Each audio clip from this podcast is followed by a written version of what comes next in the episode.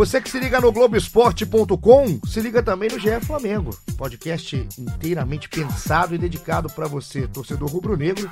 Eu sou Igor Rodrigues, estou aqui no fim de semana que pro torcedor rubro-negro foi de alegria, né? Com um sorriso no rosto. Uma vitória no clássico contra o Vasco, uma vitória imponente por 4 a 1 no sábado no Mané Garrincha em Brasília. E uma distância cada vez menor para o líder Santos no brasileiro, uma projeção já para a partida contra o Internacional pela Libertadores, tem muito assunto. E já que tem muito assunto, hoje é dia de dois setoristas ao meu lado. Estou bem próximo, inclusive, de Caê Mota. Tudo bem, Caê? Tudo bem, tudo certo. Saudade de você. É tanta saudade que eu fiquei aqui bem pertinho de você. Ainda bem que não tem vídeo. É horrível essa proximidade. E ele, Thiago Lima, nosso Noel, Noelzinho, chega mais. Como é que tá? Eu já não vou ficar tão perto assim, tô voltando de férias, vou dar um, uma distanciada de você. Que coisa boa. O Noel de férias é um chinelo, né? Esse momento da temporada do cara ter férias é, é uma brincadeira, mas o que a gente tem para falar aqui hoje é muito sério, porque o Flamengo, Caê, chegou de vez, né? Chegou de vez no brasileiro.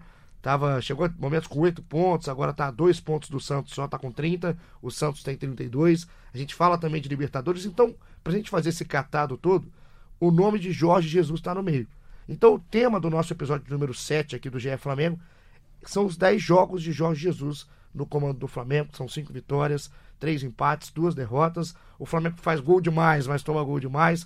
Como é que você analisa esse início de trajetória que já está tão. Parece que tem tanto tempo, né? A gente fala 10 jogos, até assusta. Parece que a gente já está vivendo um ano aqui de Jorge Jesus, mas como é que é a sua análise do português? Eu acho que o clássico de sábado foi uma partida que mostrou muito a evolução que ele conseguiu dar a esse time nessas duas semanas cheias de, de trabalho. Foi um time que foi muito mais maduro e consistente.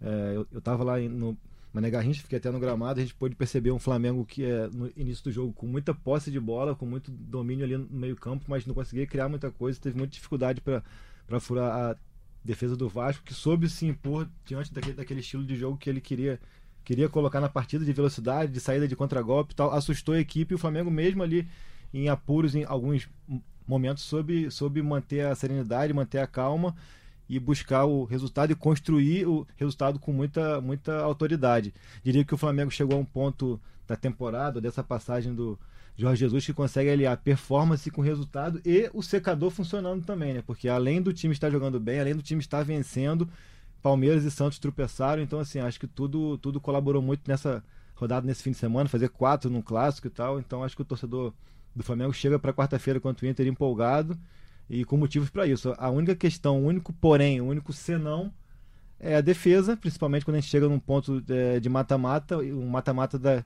Libertadores que conta o gol fora. O Flamengo, se não me engano, desses 10 jogos só não sofreu gol contra o Emelec. Só nesse, só nesse que foi aquele 2 a 0 no jogo de volta, Exatamente. né, da Libertadores. Então, assim, é um fator que chama muita atenção. No primeiro tempo, o Vasco conseguiu até impor mais dificuldade com a bola no chão, saindo, saindo ali em velocidade no contra-ataque, muitas vezes até pelo lado esquerdo ali da defesa com o Felipe Luiz ali. Depois o, Felipe eu acho até que se ajustou muito bem e conseguiu fazer uma, uma boa partida ofensivamente e defensivamente. Porque sofreu, né, Caio, nesse início? É, a gente vai falar depois do jogo em si, mas o até colocar o Noel aqui na, na discussão. É, é, um Flamengo que, na minha visão, com Jesus, eu acho que tem várias boas ideias, muito mais boas ideias do que problemas nesse início. Só que eu vejo um Flamengo que sofre demais sofre até um pouco mais da conta. A gente viu no contra o Vasco, tem uma bola na trave do Pikachu, um lance do Raul, isso tudo no início, 25 minutos iniciais. Parece até que o time se organiza no meio do jogo.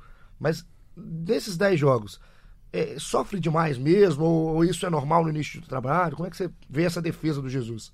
É, primeiro eu tava de férias, mas eu vim, eu acompanhei os jogos. Tá? A gente espera, né, Léo? acompanhei, não, acompanhei. Uma semana só não conta como férias, nada, né? Nada, é, é, é, folga prolongada. É direito do trabalhador, né, Léo? É, é eu, eu, queria antes falar, até fazer uma comparação, né? O, o, o Jesus tem um aproveitamento pior que o do Abel, o Jesus está com 60% de aproveitamento. Tá, ele é inferior ao Abel, mas só que a gente, para mim, é nítido que o time está rendendo melhor com ele você vê que é um, existe uma performance. O, o, Abel, a gente não, com, o time com o Abel não conseguia ter uma performance como ele está tendo agora. O time consegue jogar. No sábado o time, o time soube se ajustar coletivamente para que o individual sobressaísse. E com o Abel era basicamente um time que dependia muito do individual. Lampejo, e né? a gente também, eu acho essa questão de estatística é, Noel, Thiago, não sei como você está chamando ele aqui. Pode ser Noel, né, Noel? Pode ser Noel. Pode né? ser, pode ser. É, eu acho que é, fica muito maquiada a partir do, do momento que a gente usa o estadual. Então, é, o Carioca tá. Uma coisa que Acho que não vem ao caso nesse momento por conta disso, assim, o Carioca maqueia muito os números, então é, nesse ponto, assim, acho que é uma estatística que a gente pode deixar até, como, como você mesmo está falando, em segundo plano, não só pela performance, É. mas também pela questão do, dos adversários, né? É, e em relação à defesa, o, a gente, é um problema que até o próprio Abel tinha, né? Também, o, o time com o Abel também sofria muitos gols. Só a gente até citou isso no último podcast que eu participei aqui, que o Marcelo Salles foi o único que conseguiu consertar a defesa. Mas foi. é, a gente tem que lembrar que também tá sem o Rodrigo Caio, né? A gente tá com uma defesa aí, o Tuller e o Pablo Mari são estão se conhecendo agora, né? Realmente sofre, realmente eu concordo com você. O time demora um pouco a entrar, a, a entrar no jogo, mas entra. É, o time consegue jogar. O que, me- o que a gente fala da defesa, assim, é óbvio que são, são jogos diferentes, são, mas a gente não tem como não fazer a comparação, por exemplo, no domingo, Bahia e Goiás jogaram, lá na Fonte Nova, um a um. E o Goiás sofreu uma quanti... o Bahia sofreu uma quantidade contra um Goiás. Aí o Bahia, esse mesmo Bahia fez 3 a 0 no Flamengo, lá na Fonte Nova. E o mesmo Goiás tomou 6. Então, são circunstâncias de são jogo. circunstâncias diferentes, mas o que me chama a atenção é, é como que o Flamengo consegue oscilar. Né? Ainda, e é normal, eu não acho Não, mas que. a, a gente pedia tanto o fim dessa oscilação, e talvez seria precoce dizer que chegou ao fim, mas é, é inegável que o, o time vem de duas atuações muito mais consistentes, contra o Grêmio e, e contra o Vasco, assim. Esse mesmo Vasco que a gente está comparando com o Abel, o Abel enfrentou três vezes e, e não teve, de repente, a predominância que o Flamengo demonstrou em Brasília. Talvez no primeiro jogo da final, realmente eu acho que foi até a melhor atuação da, da equipe com Abel, no Newton Santos, vitória por 2 a 0 dois gols do Bruno Henrique. É, foi sim uma atuação até imponente. Agora, assim, é, de modo geral, não. E a- eu acho que a gente também está tão acostumado a ver o Flamengo tão impositivo, tão no campo ofensivo e tal, que quando o adversário consegue algumas saídas, é, isso salta muito mais aos olhos do que se for, por exemplo, quando tiver um Flamengo e Palmeiras, que deve ser um jogo muito mais equilibrado, que vai ser um jogo laicar, que de repente o Palmeiras vai ter mais chances até do que o Vasco teve, mas não vai chamar tanto a atenção quanto, quanto chama quando um time que está mais retraído consegue sair. Eu acho que, que o Flamengo ainda tem que é, ajustar essa questão de ser um time que joga muito avançado, não só a linha defensiva, é um time que joga muito avançado e acaba que consegue é, que dá campo pro adversário sair no, no, no contragolpe ou em, em bolas espichadas. Foi assim, tanto no lance do Raul quanto no lance do Pikachu. Agora, no segundo tempo também a gente tem que, tem que ser justo de, de- de que o Flamengo sofreu sim em bola aérea. Eu acho que isso me chama muito mais a atenção do que o sistema defensivo como um todo, a questão da bola aérea, mas o Vasco com, com a bola no chão também não, não conseguiu criar muita situação. Não jogou. E, e o- agora, pra gente colocar tudo, o time em si, né? O do Flamengo, todas as peças têm têm sido mais utilizadas um time titular, vamos falar assim. Ele tá rodando, mas o Flamengo hoje tem uma cara. A gente consegue ver qual o Flamengo vai entrar em campo, muito bem definido.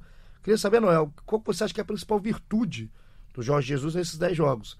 É, o que, que ele mudou realmente de fato? A gente pode falar que ele colocou né, a filosofia dele de trabalho, mas qual que é uma, se você tiver que pincelar uma das, das qualidades do Jesus, qual que você colocaria?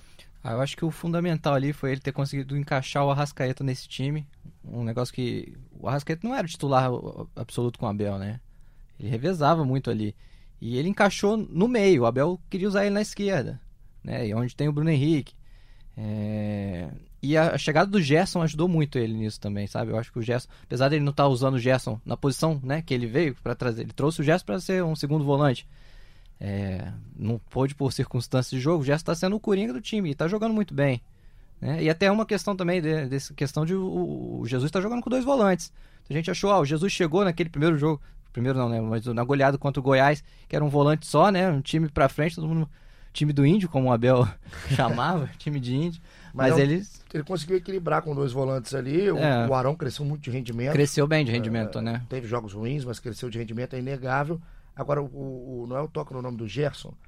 É, me surpreendeu muito. Assim, o, o, o nível do Gerson hoje, são poucos jogos do Gerson, e eu tava vendo a comparação que o pessoal faz, que é quando o cara volta, demora a se adaptar, tem, sempre tem isso, né? E aí muita gente comparando até pelos valores que foram altos, o Vitinho e o Gerson. Como é que o Gerson chegou com muita personalidade, entrou, ficou, e o Vitinho oscila. Tem, tem lesão no meio e tudo mais, mas o Vitinho não aconteceu no Flamengo. Não se firmou E ainda. o Gerson já, já aconteceu, Caí, e vira um fiel da balança desse time do Jorge Jesus. O Gerson é um exemplo prático do cara que volta da Europa muito mais maduro, assim, não só de cabeça, mas principalmente da, da, da noção dele de espaço e de, de como, como usar o, o, próprio corpo, a própria técnica. Ele é um cara que protege muito bem a bola, usa muito bem o corpo, sabe quando tem que, quando é para esticar, sabe quando é para segurar, para cadenciar um pouco mais. No jogo contra o Vasco em si, que ele atuou até um pouco mais é, como essa figura central do meio campo, mas ele caía pelo, pelos dois lados, ele dá essa opção para os dois laterais para triangulação. Ele é um cara que está tá sempre participando muito do jogo, pede muito a bola, só que na comparação com o Vitinho, eu acho que assim, o Gerson, se ele tiver atuações nota 6, numa análise geral, serão boas atuações pelo espaço de, do campo que ele ocupa. Assim. Ele é um cara que, que vai dar dinâmica para o jogo, mas não, não, é o cara que vai resolver o jogo.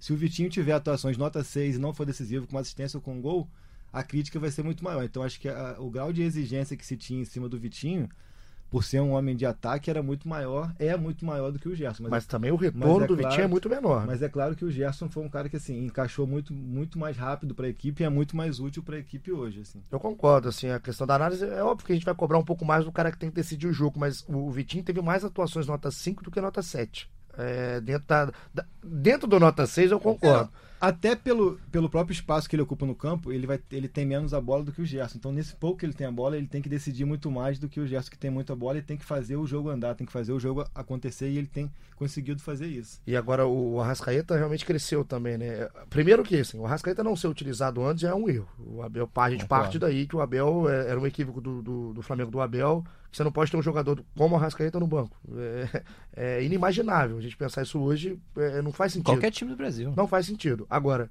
ele encaixa o, o, o Arrascaeta num, num, num, sistema de jogo muito coletivo e eu acho que é, a gente não pode nem separar. Eu acho é... que passa muito bem pela, pela questão de ocupação de espaço ou desocupação de espaço. O Noel até falou da, da questão de que ele não atua tanto no lado esquerdo, que ali tem o Bruno Henrique. Eu acho que hoje o Bruno Henrique e o Gabriel eles têm muito mais é, liberdade para se movimentar e o Bruno Henrique ocupa muito mais o espaço central na área, é, fazendo facão para dentro do que, do que com o Abel, onde ele ia, ele ia muito para a profundidade da linha, da linha de fundo. Então ele deixa aquele setor ali mais livre por Rascaeta, tanto que é até assim que sai o primeiro gol, que a Rascaeta está tá mais ocupado ali na, no bico da área pela esquerda de ataque, o Bruno Henrique vem faz dá a tabela correndo para dentro, recebe de volta, limpa e faz o gol. Então, e eu acho que eu acho que é muito desculpa, passa claro. muito passa muito pela, pela noção de, de liberdade que o Jorge Jesus tem dado para esses homens de frente se, se encontrarem ali dentro, dentro do, da partida. E isso faz para mim é, uma coisa que eu sempre tenho, de, quando eu penso em futebol, eu sempre tenho. Você não pode abrir mão de qualidade. Você tem jogador de qualidade, o jogador sabe, eles, eles se entendem. Essa jogada do primeiro gol, o Bruno Henrique dá no Rascaeta já sabendo que a bola ia voltar.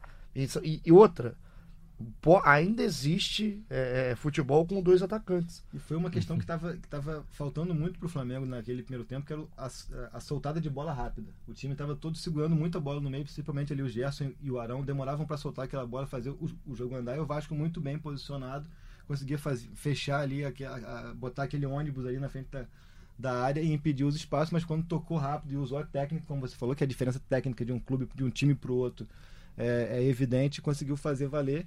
E até falando nisso, é, a gente tem o Ribeiro ainda para entrar no time. É. Eu ia colocar. Aliás, é, vou colocar a galera aqui na, na, na, discussão. É, muita gente participando no Twitter, o Caí movimento o Twitter, o pessoal aqui do Globo Esporte deu moral também movimentou pra gente no podcast. E tem muita gente falando do Everton Ribeiro. Sobrou nesse esquema? Não, e nitidamente o Jorge Jesus deixou claro isso aqui, a questão da lesão ainda, ainda incomoda o Ribeiro e isso é, interfere muito mais na semana de treino do que no jogo em si. Então ele até disse na coletiva em Brasília que o Ribeiro não tem conseguido treinar com a intensidade necessária para que ele inicie uma partida e jogue no mesmo nível é, de intensidade, de velocidade do que os companheiros. Até por isso ele tem preservado, mas colocou em campo contra o Grêmio, colocou em campo contra o Vasco e imagino que na, na quarta-feira, que é o jogo mesmo que, que é o jogo que importa, de repente, assim, a gente pode falar, é o jogo do ano, aquele clichê. Sim. Sabendo Mais um jogo do sabendo ano. Sabendo já que na outra quarta vai ter de novo o jogo do ano, é, imagino que ele, que ele leve em conta assim, a, a, possibilidade de, de começar com o Ribeiro e começar ali com aquela força máxima que eu, que eu imagino que seja que ele pense que é com é, Arão, Gerson, Arrascaeta, Ribeiro, Bruno Henrique e Gabigol. E Coeja rodaria nesse esquema. Eu imagino que no cenário dos sonhos para, para o Jorge Jesus o colombiano já sobraria e a gente não sabe até quarta-feira se ele ainda estará no clube ou não. Já então, já a gente vai falar, inclusive. Aliás, que também deve o Eja foi um nome recorrente aqui Deve ser levado também. em conta. É, é uma situação que está sendo definida, a gente vai falar daqui a pouco, mas eu, eu vejo dessa maneira. Claro que tem a to toda a preocupação de não sofrer gols, mas tá, também está tá evidente pela forma de trabalhar dele que ele entende que ter a bola é a melhor forma de se defender. É, você tendo a bola, você já impede que, que o adversário te, te ataque ou te fira nesse sentido. Agora, no, no cenário, Noel, que o Flamengo sofre tantos gols em, nessa linha alta, né? Que o time não consegue, às vezes, se recompor da, maneira, da melhor maneira ainda. Tem o um entendimento, mas ainda não tem é, é, o ritmo para fazer do jeito que o Jorge Jesus quer. Não ter o Coelho, por exemplo, contra o Internacional, não é perigoso demais, não é se expor demais? Qual é a sua, a sua visão em cima desse jogo? Oh, acho muito arriscado. Acho muito arriscado, cara. É o primeiro volante que o Flamengo não tem, né? O Cueja. O Flamengo tem o Cueja. Se sair o Cueja, o Arão não faz esse primeiro volante. Né? Até já fez com o Jorge Jesus, né? Mas não, não tem tanto poder de marcação assim. E o Pires não vive num bom momento, a gente sabe, ele não tem o, a técnica do Cueja, não tem o poder de marcação do Cueja. É, contra o Bahia, o Pires, por exemplo, foi, foi, muito mal em campo, né? A gente viu, acompanhou. É um risco, cara, não sei. Não é, não é seria um jogo, vamos colocar aqui, Caí, na situação é, que o Everton tá 100% para fazer o jogo contra o Internacional, o jogo de ida na quarta-feira. Não é um jogo, talvez, para pro Jesus usar o Gerson na posição que ele quis usar inicialmente, que ele pensava na cabeça quando eu trouxe o Gerson? Colocar o Ribeiro na direita, trazer o Gerson no lugar do Arão e colocar o Eger e, e, e o Gerson no jogo? Você não acha que pode ser interessante o Gerson de segundo volante, a posição que ele realmente veio fazer? Eu, particularmente, acho que no cenário ideal, do Jorge Jesus, pensando com a cabeça dele, que é o que importa, essa dupla de, de volante seria o William Arão e Gerson. Não seria Coelho e Gerson, é, pela percepção que ele tem de, de futebol, de saída de bola alta, de, de infiltração e tudo mais. É... Agora, na cabeça de Caê Mota, que eu sei que tem uma cabeça que também pensa muito em futebol, seria também essa? A sua dupla seria essa? Sim, sim. Eu acho que o Arão tem, tem feito partidas que justificam a, manutenção dele na equipe. O Coelho, por outro lado, é, tem feito partidas não tão boas, principalmente com a bola nos pés. Até contra o Vasco ele foi muito bem, a gente tem que ser justo, mas, mas tinha já vacilado contra o Emelec, contra o Atlético Paranaense e outras partidas. E eu até, até discordo um pouco da questão que o Noel falou, principalmente no, no, jogo contra o Vasco, eu achei que o Gerson atuou muito ali, não como segundo volante, porque tinha o Arão e o Coelho, mas ele alternava bastante com o Arão e ele ocupava aquele espaço central de campo, não estava aberto pela, pelos lados, como é, atua contra o Botafogo. Ele apareceu ou, aberto em, algum, em, vários momentos, inclusive o lance do, do gol do Gabigol, né? Que ele, ele que dá o cruzamento pro Bruno Henrique, com a defesa maravilhosa do Fernando Miguel e o Gabigol faz o, o, o gol no rebote, mas ele tá, ele tá flutuando mais. Sim. Eu concordo que ele tá flutuando é, mais. É, não tá ele, de segundo volante. Ele faz cara. o jogo girar muito mais ali, tipo, ele tá muito mais com a bola no meio. Eu acho que o, a gente às vezes se prende muito a, a, a algumas, algumas manias de falar ah, segundo volante, terceiro homem de meio campo, aberto por um lado, aberto por outro. Eu acho que ali nessa equipe, tirando obviamente os dois zagueiros e, e laterais e o Coedja, ou no caso o primeiro volante que faz essa, essa função de auxílio na, na, saída de bola, recuando entre os dois zagueiros para facilitar isso, os outros quatro, cinco jogadores do, do meio para frente, eles têm toda a liberdade para movimentar bastante, tanto que muitas vezes a, a gente vê o Gabriel até atrás da linha ali como era do, do Gerson e do Arão, naquele lance mesmo do vacilo do Marquinho. Quem está na área para roubar a bola é o Arão e quem, quem demora também para finalizar ali é, é o Gerson. Então acho que essa movimentação deles ali é muito constante do meio para frente, não tem muito uma posição muito fixa. Claro que é, há uma tendência nessa movimentação entre Arão, Gerson, talvez a Rascaeta e, e o Bruno Henrique e Gabriel, mas é uma coisa que eles têm muita liberdade para circular e para se encontrar, para se entender, para se aproximar. É, tem, tem, tem, tem, sido um time que tem jogado muito mais próximo, tabelas muito curtas, mais, tabelas rápidas. Muito então, mais, acho, acho isso perfeito. A, a, gente precisa é, se desprender um pouco desse conceito de ah, que é segundo volante, dali não passa tal. Eu acho que eles, que eles têm, ele tem tentado, tentado quebrar um pouco isso na questão de que o, o que importa é cada um ter a noção da ocupação de espaço que ele vai ter que ter quando, quando o outro avançar, um tem que, tem que cobrir o espaço dele. Eu... Isso leva tempo também. São 10 jogos, como a gente fala, ele está aqui. Porque como o Jorge Jesus chegou naquela parada de Copa América, então parece que ele está aqui já com muito mais jogos. Ele vai, vai, vai demandar tempo para ele colocar esse encaixe perfeito, mas com jogadores inteligentes ele vem conseguindo. A gente estava falando de principal qualidade. Eu vejo na minha cabeça, quando eu olho o time do Jesus jogando, a, minha, a principal virtude, acho que o que ele mais entregou ao Flamengo, porque hoje eu vejo o Flamengo é um time faminto por gols.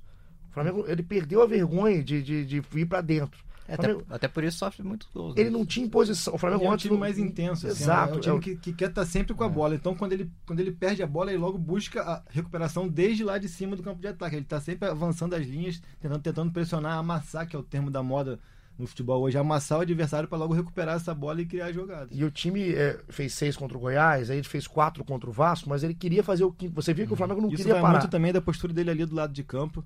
É, não sei nem se passou isso pela, na televisão, mas ele, ele queria que quem batesse o pênalti fosse o Bruno Henrique e ele estava desesperado, gritando, e nem o Bruno Henrique nem o Arrascaeta olharam para ele. Eu, mas- eu não vi, fugiu agora quem era o repórter da transmissão da. Galindo, era o Galindo? Galindo. Era o Galindo, eu acho que era o Eudes que falou isso. Agora não- é um- é um dos dois. Tava, eu tava vendo o jogo pela televisão e ele fala, na hora que o Arrascaeta tá na bola já, ali, que tava preparando, ele fala: Ó, o Jesus tá desesperado aqui, tá gritando alguma coisa. E aí depois ele falou: "Ah, agora ele desistiu, que ele ficou nervoso, virou as costas, desistiu. Ele queria que o Bruno o batesse. Bruno batesse o pênalti, tanto que na comemoração o Gabriel e o- algum outro jogador que tinha saído, não sei se era o. Quem que saiu pra entrada do Pires? Rapaz, Não fugiu. sei, Não vem ao caso. Que, que estava ali, ali perto dele, abraçam, abraçam na, na Gabigol comemoração. saiu? É.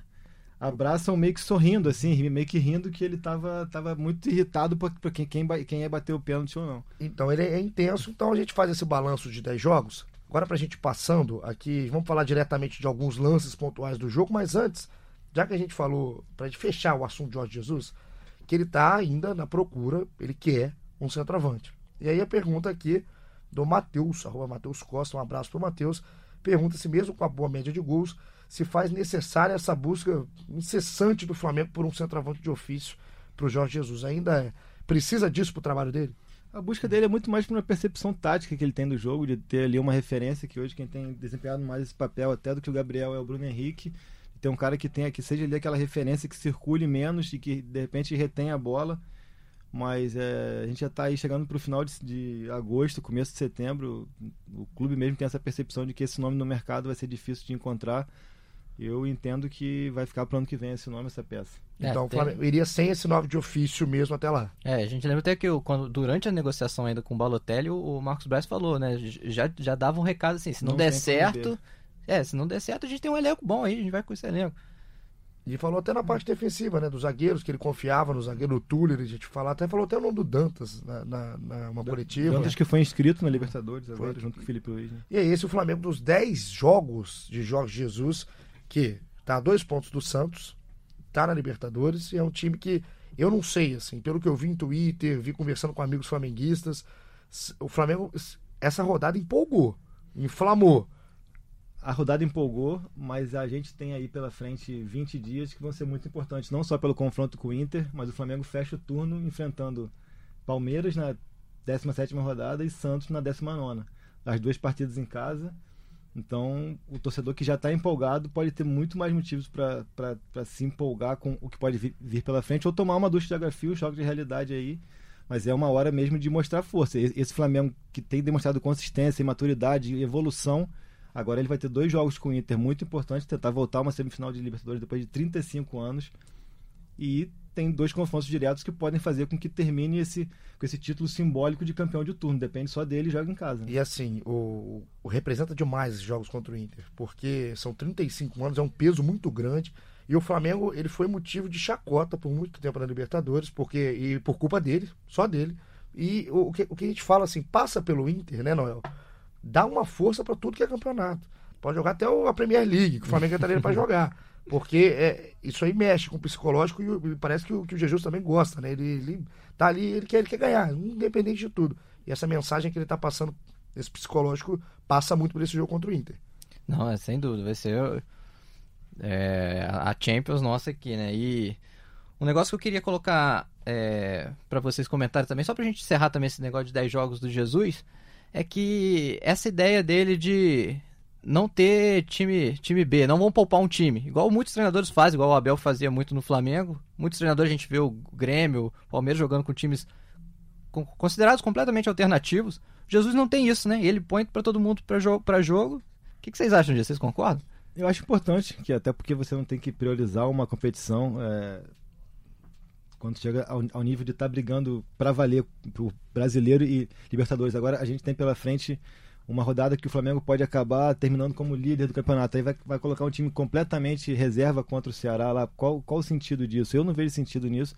Ele deixou claro já que não vai mudar nunca mais do que cinco peças na equipe titular. Imagino que contra o Ceará ele já perde o Rodinei, volta o Rafinha. Imagino que de repente ele possa poupar o, o Felipe Luiz, uma outra peça ali do meio para frente, mas a tendência é que ele, que ele use o máximo que ele puder, porque assim, ele vai ter a volta do Rodrigo Caio, a volta do Rafinha. Se ele trocar o Felipe Luiz pelo René, são três peças já. Como ele fala, ele já deu muito mais frescor, ele já refrescou muito o time pensando nesse futuro. Assim, o Flamengo tem trabalhado muito com a questão logística do fora de campo para evitar esse impacto dentro de campo. Tanto que o time vai de voo fretado de Fortaleza para Porto Alegre direto imagino que para que possa colocar essa força máxima contra o Ceará, imagina, você tem a chance de virar líder do campeonato e vai abrir mão disso por conta de uma Libertadores. E, e assim, você está valorizando o seu torcedor também. O Flamengo tem time e, e, é óbvio que o momento do nosso futebol, o nosso calendário, é, que é cada vez mais inacreditável, o calendário brasileiro, você não consegue fazer com que os seus 11 titulares joguem nos 11 jogos.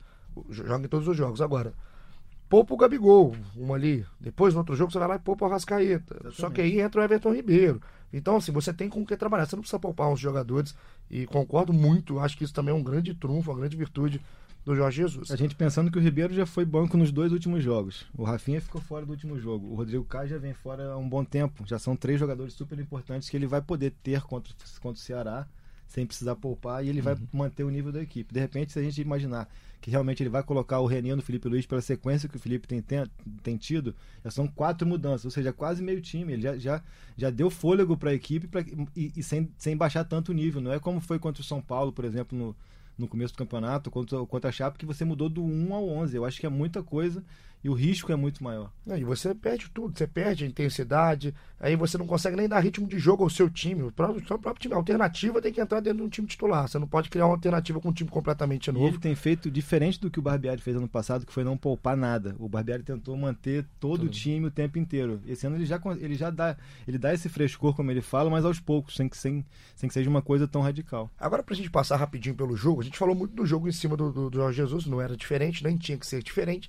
Mas é um jogo meio maluco, né? Foi uns 4x1. Eu tava até conversando com o pessoal com o GE Vasco. Também, se você quiser ouvir e dar uma secada no rival, vai no GE Vasco. Tava conversando com o Janiro e com o Felipe Costa. Que era um jogo que poderia ser tranquilamente 5x4, 7x5, 6x3. Enfim, o Vasco poderia ter feito dois pênaltis, o Flamengo poderia ter feito mais dois gols. É, análise técnica, é claro, o Flamengo foi melhor que o Vasco no jogo, no geral da partida. Agora é um jogo doido, né, Caio? Eu vi um clássico equilibrado no primeiro tempo, até o Vasco melhor diante da proposta que ele buscou. É, criou boas chances. O Diego Alves teve, teve uma grande atuação, não somente pelos pênaltis, mas no segundo tempo em si. Eu vi um Flamengo muito mais dominante, muito mais impositivo e o Vasco conseguiu é, os dois pênaltis, conseguiu o seu gol em bolas aéreas, em bolas cruzadas. Mas eu achei que o Flamengo no segundo tempo fez, fez por, por, por merecer esse placar, talvez não tão dilatado, mas uma vitória folgada que que tivesse sido construída. E, obviamente, o gol do, do, Bruno Henrique no último lance do primeiro tempo muda completamente o panorama da partida. Né? Agora, vamos para os lances, entre aspas, polêmicos, só para a gente vai ser. Se a gente ver se vai ser unanimidade aqui, né? É o pênalti do Tuller, um braço aberto, e depois o pênalti do Arrascaeta no Castan, num entreveiro ali na área. Todo mundo concorda com a atuação do VAR? É, eu, bom, eu concordo. Eu acho que o VAR, com o VAR você não pode mais segurar, você não pode mais puxar a camisa, tem que ter, não pode ficar com o braço exposto. Se a regra manda. dois mim, é pênaltis. Dois pênaltis. Também, Caio? Eu achei os três pênaltis bem marcados. Todos bem é. marcados? E, inclusive, o pênalti do Henrique no Bruno Henrique é uma, uma piada, né? O torcedor vascaíno deve estar... Tá realmente é, o cara que já tá, já tá pé da vida que já, já largou, né? Falou, já foi, ah, meu irmão, sai, sai da minha frente. largou, realmente, e então tudo certo. Agora, a se destacar, Bruno Henrique, convocado para a seleção brasileira, e aí dá uma resposta da melhor maneira possível, né? Eu achei muito legal Logo depois do gol, um golaço nessa tabela com a Rascaeta. Tem um abraço do Bruno Henrique com o Gabigol.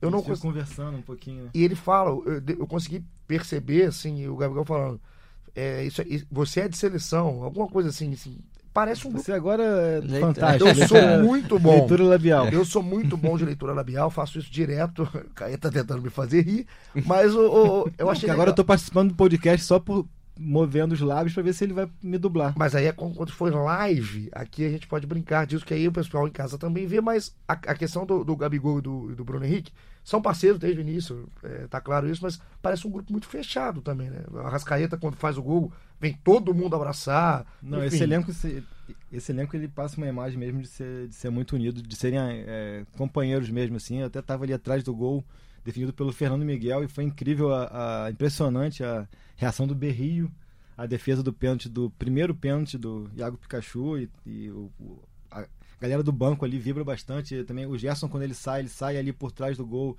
e passa pelo banco e ele abraça todo mundo e conversa, lamenta um gol perdido, fica ali naquela resenha assim. Eles parecem mesmo ser ser bem, bem unidos nesse sentido. Tem muita foto fora de campo também, a Rascaeta com, no carro, enfim, essas fotos rodam aí depois de vitórias assim e parece realmente um grupo muito unido. Agora, essa união tem que funcionar na quarta-feira para a gente já começar a falar do jogo contra o Internacional. Mais um jogo da vida, mais um jogo do ano. Flamengo, com muita gente perguntando aqui sobre a, a, o Rodrigo Caio em si. Como é que tá o Rodrigo Caio fisicamente para esse jogo? Ele vai para o jogo, tem condições de ir para o jogo? E como é que é, vai, ele consegue jogar um jogo inteiro? A gente quer saber dos nossos setoristas como que tá fisicamente o zagueiro do Flamengo. O Rodrigo Caio já vem treinando com bola já acho que há uma semana. Ele vai para o jogo com certeza, vai ser relacionado com certeza. E agora a gente depende muito da percepção do Jorge Jesus se, se vai colocá-lo é, numa partida desse grau de intensidade com um atacante tão tão perigoso como Guerreiro, como outros nomes ali de cara assim, mesmo vindo de uma lesão, se ele vai preservar e manter essa sequência que o Pablo e o Tuller têm tido. É, a gente está conhecendo também ainda o português, então a gente não tem nem como ter um palpite em cima disso, mas pela qualidade técnica e pela capacidade técnica do Rodrigo Caio, imagino que ele vai começar a partida. E aí começaria com quem? Mari? Mari e Rodrigo Caio. E o Rodrigo Caio jogando pela direita. Pela direita, que é a função dele de origem, ele estava improvisado. Sim. Então a, arruma a zaga, né? Arruma a zaga até porque o Jesus queria esse cara do lado esquerdo, né? Sim. Então o, eu acho que o Pablo é muito absoluto ali porque o, o Jesus pedia tanto esse zagueiro canhoto, né? E ele tem agora. É, o Pablo teve mais uma atuação muito boa, eu acho, nas, nas, antecipa nas antecipações, no, no, combate direto. Eu acho realmente que o Flamengo precisa só ajustar essa questão da bola aérea. Mas eu achei a atuação do, do Pablo, de, de, modo geral, bem boa também contra o Vasco. Agora, falando, pegando o link que a gente gosta de fazer aqui do Caê, Noel, é a questão da bola aérea. Como, como arrumar essa bola aérea? Porque do outro lado tem um time com uma bola aérea fortíssima, né? Com Cuesta, com Moledo, com o Guerreiro, enfim, são jogadores que sabem jogar e o Odair explora essa bola aérea, ainda mais sabendo que o Flamengo tem uma fragilidade. Arruma-se como essa bola aérea do Flamengo? Rapaz, não sei, vou chamar o Jesus aí, né? não, o, o, próprio Jesus fala, né, que, que, que bola aérea, os times dele, os times do Jesus, historicamente, não costumam sofrer tanto. Mas já era uma, uma coisa que, o, que vinha sofrendo com o próprio Abel, essa bola aérea, né? O time vem sofrendo gols assim. Cara, resolver isso. O, o, próprio o Abel próprio usava o Arão, era uma justificativa para usar o Arão, né? Que ele era alto e bom na bola aérea, né? O Abel usava isso. É... E agora tem o Mari, que é um jogador mais alto. É, os laterais cresceram também, principalmente cresceram, lateral é. esquerda do Felipe Luiz. É, é, questão de posicionamento, é questão de treinamento, é, é, situação de jogo. Como é que é essa bola aérea? No jogo ali do Vasco, acho que o gol do Castan foi muito mais uma questão de momento pela desatenção. Acho que pá, euforia, euforia né? normal após a defesa do pênalti. O Diego Alves até comentou um detalhe de que o Voaden estava com a mão na orelha como se estivesse escutando do VAR se ele tinha adiantado ou não e logo mandou o Pikachu cobrar o escanteio e pegou o pessoal meio despercebido sim. É, eu acho que é um pouco também de, de atenção, posicionamento ali, mas muito mais atenção e. Bola aérea é isso também, cara. Eu acho que a, a, gente vive muito querendo sempre apontar o erro no outro. Às vezes o cara bate bem também e pega o, o jogador bem posicionado, mas eu acho que é... Bola aérea é perigosíssimo. Se a gente parar pra pensar, bola aérea é perigosíssimo. E questão de o, o goleiro também, né? Saída de gol. Quando a bola vem na pequena área, cara, acho que o goleiro tem que sair. E a gente fala tanto do goleiro aqui, só para passar, já, uhum. já chegando na nossa reta final. A gente cornetou bastante Exato. o Diego Alves, a gente tem que ser justo agora também. Ser. Por isso que, ser. Porque numa outra bola aérea, inclusive do mesmo Castanho, faz uma defesaça. Defesaça. A bola no chute do Raul também é uma baita defesa. Pé, e, né? o, e, o, reflexo também, logo depois ela fica pererecando ali. Os dois pênaltis, eu achei que ele foi muito bem ali, a partida para ele recuperar a autoconfiança dele. Não que ele tivesse perdido, que ele é um, um jogador muito, muito tranquilo, muito autoconfiante, muito sensato, assim, ele não é de se, nem de se empolgar muito com, com um jogo como o de sábado, nem, nem se abater muito com o jogo como, como no clássico contra o Botafogo, por exemplo, para a gente ter o exemplo dos, dos dois clássicos. Mas ele teve uma partida importante para recuperar a confiança da torcida nele, assim. Acho que foi bem legal assim, essa volta por cima dele. E então, agora, o, e o Diego, o, gente, ele realmente estava muito mal antes, assim, na questão de oscilação, né? Ele não se abate, mas também ele não conseguia marcar o território do Diego. Talvez um clássico contra o Vasco, do jeito que foi, né, Noel? Ele consiga, e é esse Diego que a torcida do Flamengo quer ver.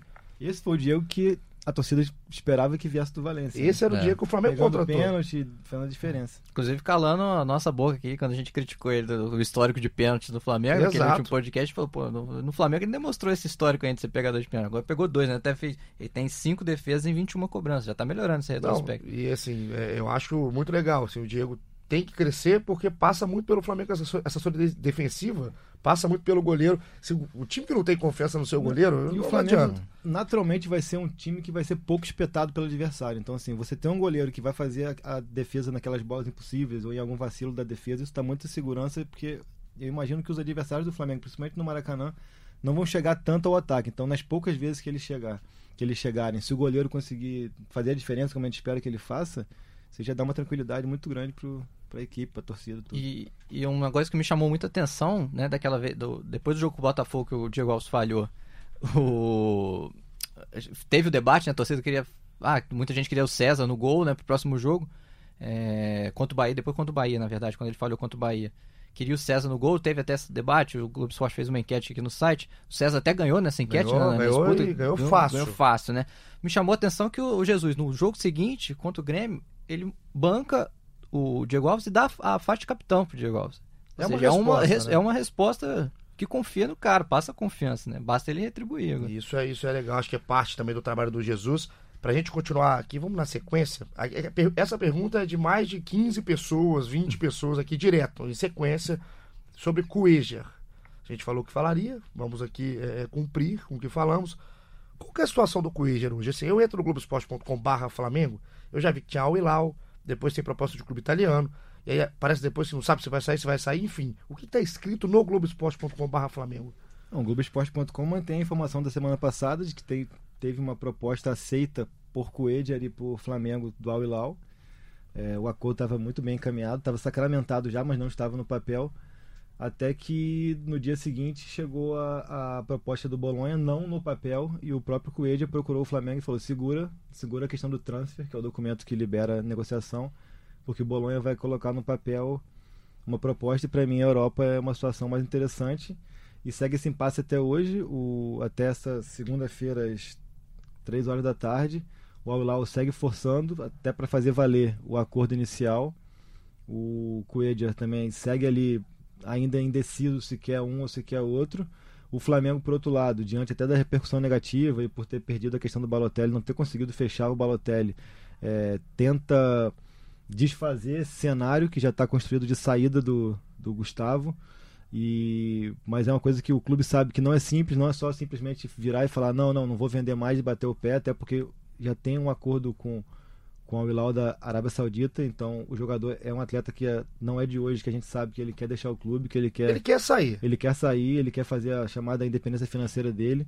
É, ele tá, ele não esconde de ninguém ali no clube que ele quer, quer seguir para um, pra um desse- desses dois destinos, mas virou um cabo de guerra. O Flamengo acha que cozinhando ali também, é, na base da trabalhando a paciência, vai fazer com que os dois clubes percam a paciência e, e desistam do negócio. Mas de momento é isso. É, a- hoje a tendência é que o Coedjá siga, siga seu caminho. A gente já falou que Coedja, Gustavo, Coedjá. A gente vai inventar outra forma de falar o nome dele É, aqui. né? Eu prefiro falar. Gustavo que não tem erro. Ah, Gustavo, gostei. Aí... Mas assim, é, é, o que o torcedor tá ouvindo do lado de lá agora, é, a gente sabe que é, é claro que ele quer sair, isso aí tá, tá claro. Agora, existe a possibilidade do Gustavo ficar? Existe essa, essa, essa possibilidade? A possibilidade existe porque não está assinado ainda. Agora, o que vai ficar evidente é que se por acaso ele realmente não sair, ele vai, ele vai ficar insatisfeito. Porque na cabeça dele a saída já é uma coisa iminente, seja para um, seja para outro clube. E esses dois clubes também, principalmente o Hilal, que tem uma relação com o Flamengo, eles vão ficar também. Vão, vão ficar meio sem entender, mas como eu disse, não é só o Flamengo virar e falar não, não vou vender. Se fosse isso, era muito prático e o clube poderia ter feito isso já publicamente, dizer não vou vender e acabou. Tanto que há essa discussão. O Flamengo tenta, assim, desconstruir esse cenário de venda, mas sabe que, que há fatores a serem, a serem levados em conta, e levados em conta e estudados. Mas a questão de momento é isso: é um grande cabo de guerra. O Bolonha puxa de um lado, o Aulau puxa de outro. O Flamengo torce pra- o Coelho- pra corda o arrebentar, Coelho olha para os dois lados sem saber o que quer, só que quer sair, e o Flamengo torce para a corda arrebentar e ninguém para lugar nenhum. Gostei da cena que você criou. Eu fiquei imaginando. Eu fiquei entendeu? imaginando Eu também. Achei Consegui- muito legal, consegui cara. co- colocar na minha. Imaginei o coisa minha meio que olhando assim. pros dois. Eu Muito vi bom, assim, tá? um, é, ao Ilau de um lado, Aham. aí tipo aqueles desenhos do escudinho com o braço. Sim, né? sim, sim. Bolão de outro, o Coelho assim, eu, eu vou, eu vou, e o Marcos Bairro lá só. Tentando com a tesoura, né? Você- Gostei, tá, Caê? Muito Gostou? bem, muito bem. Você, Vou você pedir é pra bom. fazer uma charge disso. Vou pedir. Você é bom de desenhos, assim, cartoons, pelo visto você é muito bom. Agora, vamos passar pro último assunto do nosso sétimo episódio aqui no GE Flamengo, que é o assunto de título. O Flamengo Sub-17 foi campeão brasileiro, primeira edição do Brasileirão no formato de 20 clubes que a CBF fez com os 20 mais bem ranqueados. O Flamengo numa campanha praticamente retocável, perdeu o primeiro jogo pro Grêmio lá na primeira fase e depois não perdeu mais e venceu o Corinthians. O jogo foi no, em Cariacica, no Kleber Andrade, o jogo de volta. Um jogaço, mais um jogaço. E o Flamengo, no agregado, passou por cima do Corinthians. Flamengo liderado pelo Lázaro, Flamengo com grandes valores indi- individuais. E um Lázaro muito valo- valorizado já, né? 17 anos, mas é a nova bola da vez na base do Flamengo, não é? É, depois do Renier, né? Depois do Renier. O René já tá lá em cima, né? Colocou É. só na base mesmo, É. assim. É ele agora o nome. É, agora é ele. Jogou muito mesmo. Jogou muito. 14 gols no 14 torneio. gols no torneio. E é um, um Flamengo que marca muito território na base. Isso aí que a gente vem falando é, vez após vez, assim. Mesmo quando não, não é campeão, tá sempre chegando, pelo menos em semifinais de campeonatos nacionais. Né? Incomoda, e em toda a categoria, né? Assim, a gente analisa mais o, do 17 para cima, muita coisa que a gente conversa na base, com os treinadores, com, com dirigentes, é que do 17 para baixo, o 16, o 15, é, são torneios que praticamente não importam o resultado. Claro que tem o valor, mas quando chega no 17, o desempenho já é cobrado. E o Flamengo está conseguindo em, em torneios internacionais, torneios nacionais. Eu queria destacar aqui pra gente. o torcedor em casa fica assim, tá, mas quem que é bom? Quem que é bom? O Lázaro é, é unanimidade. Lázaro, pra mim, é um dos grandes jogadores da base brasileira na idade. Como a gente já teve com o Renier, que é um dos melhores jogadores do mundo na, na idade, enfim. Agora, falar do Caio, né? é o Caio. O Caio joga, o lateral, o Caio lateral esquerdo joga muito. O Caio joga muita bola.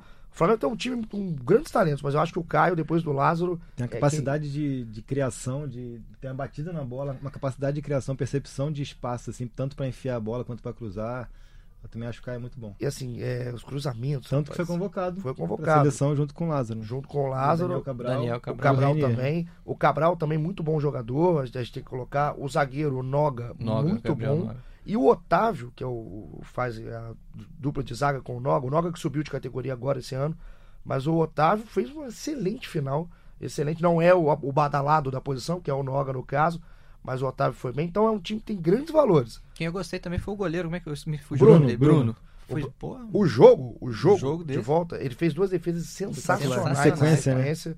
E esse já tinha feito outra cara a cara com Já o tinha sido muito Araújo. importante no título da Copa do Brasil no ano passado também, né? Ele é um goleiro que está se destacando há Pegou muito pênalti tempo. contra o Santos na semifinal, se e ele, tá- ele tem se destacado há muito tempo. E, assim, e, é- e aí a gente vê a, a base do Flamengo com goleiros é muito boa. Tem o Bruno lá de cima, o Neneca agora está nos profissionais, o Gabriel Batista já esteve. Então a gente faz aqui, dá os parabéns, né? A base do futebol do Flamengo, ao Felipe Leal, treinador do Sub-17, também é um cara show de bola. A gente faz, fez várias coisas com o Felipe já.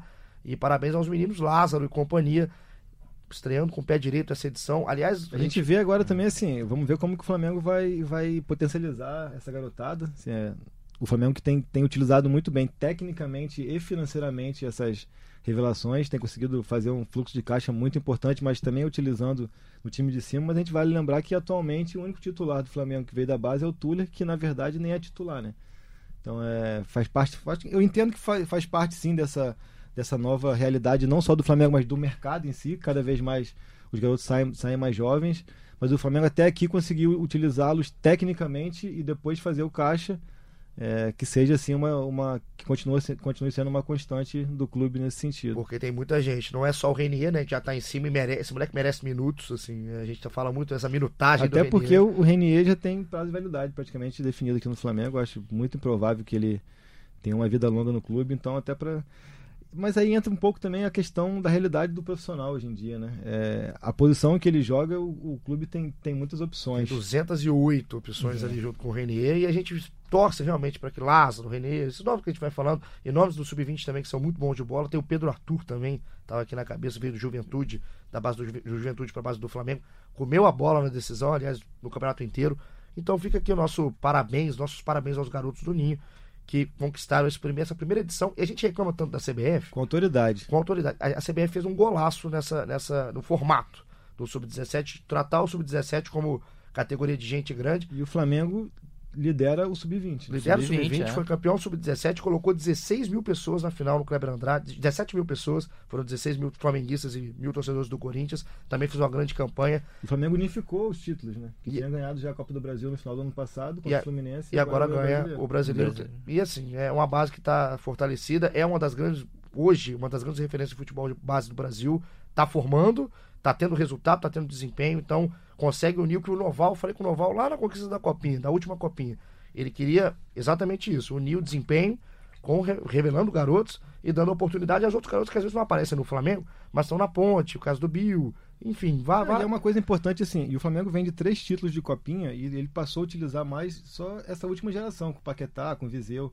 Ele teve duas gerações ali de títulos praticamente perdidas, não até por, por falta de oportunidade, nomes como Adrien e tantos outros, Negueba, chegaram a ter chance, mas não vingaram. Acho que o único que continua até hoje é o César. Exato, aquela de 2011, É, né? E do time de 2018 pra cá. 18 ainda é muito recente, mas o de 16, que é o do 16, Paquetá, Viseu, Léo Duarte, conseguiu fazer caixa. conseguiu Essa, co- utilizar essa copinha é muito bem utilizada. Essa, a segunda copinha das três, é, ela é muito bem utilizada, rendeu frutos tecnicamente e também financeiramente. Então o Flamengo que na divisão de base tá, é golaço atrás de golaço, está muito bem. Desde a chegada do Noval, que estruturou, ainda lá com a Patrícia Morim, e vem desde então, ele até migrou para o futebol profissional, agora está fazendo essa parte de transição, mas é um Flamengo muito forte. Vamos acabar por aqui. Fim do nosso sétimo episódio, Caí. Muito obrigado, tá, por você ter voltado, você não vai me deixar nunca. É um prazer. Tu sabe que meu apelido é CH7, né? Porque você não podia Ah, ficar fora pelo do, amor de do episódio rapaz. 7. Pelo amor de Deus, Noel. Um abraço pra você também, obrigado, viu? Valeu, valeu, Igor. Eu quero que você ah, é, prepare a próxima leitura labial quando eu voltar. vou né? preparar, Eu- vou eu- eu- preparar. o- quem fazia leitura é, labial aqui era um ceguinho, não era? Um ceguinho que fazia? Ah, deve Eu ser. Acho que era um ceguinho. Deve você vai ser. substituir bem. É, ele. muito obrigado, viu, Noel? Muito obrigado por você, pela confiança no meu trabalho de leitura labial. Quinta-feira tem? Quinta tem, vamos combinar? Combinado, quinta-feira. Quinta-feira, independente do resultado de Flamengo e Internacional, na quarta, no Maracanã, 9h30, jogo, jogo de ida, né? Nas quartas de final da Libertadores. Estaremos aqui na quinta. Ainda não sei com quem, porque eles me largam, mas estaremos aqui quinta cedo para falar tudo sobre o jogo. Continua ligado, globoesporte.com.br Flamengo. Noel, Caí, todo mundo vai. Fred Uber, o Baltar, o Baltar tá aposentado, não, né? rapaz. O Baltar aposentou Baltar. com mil, um milhão de filhos, um beijo pro Baltar. Ano que vem ele volta. Ano que vem ele volta, mas tudo do Flamengo lá Globoesporte.com.br Flamengo. E os podcasts, você sabe, né? Globoesporte.com.br podcasts. Acha o, o GE Flamengo? Pode ouvir até o que não deu certo do Balotelli, que a gente colocou tudo por lá. Ouça também antes do Jesus. E a gente continua junto até quinta e também na semana que vem. Um abraço.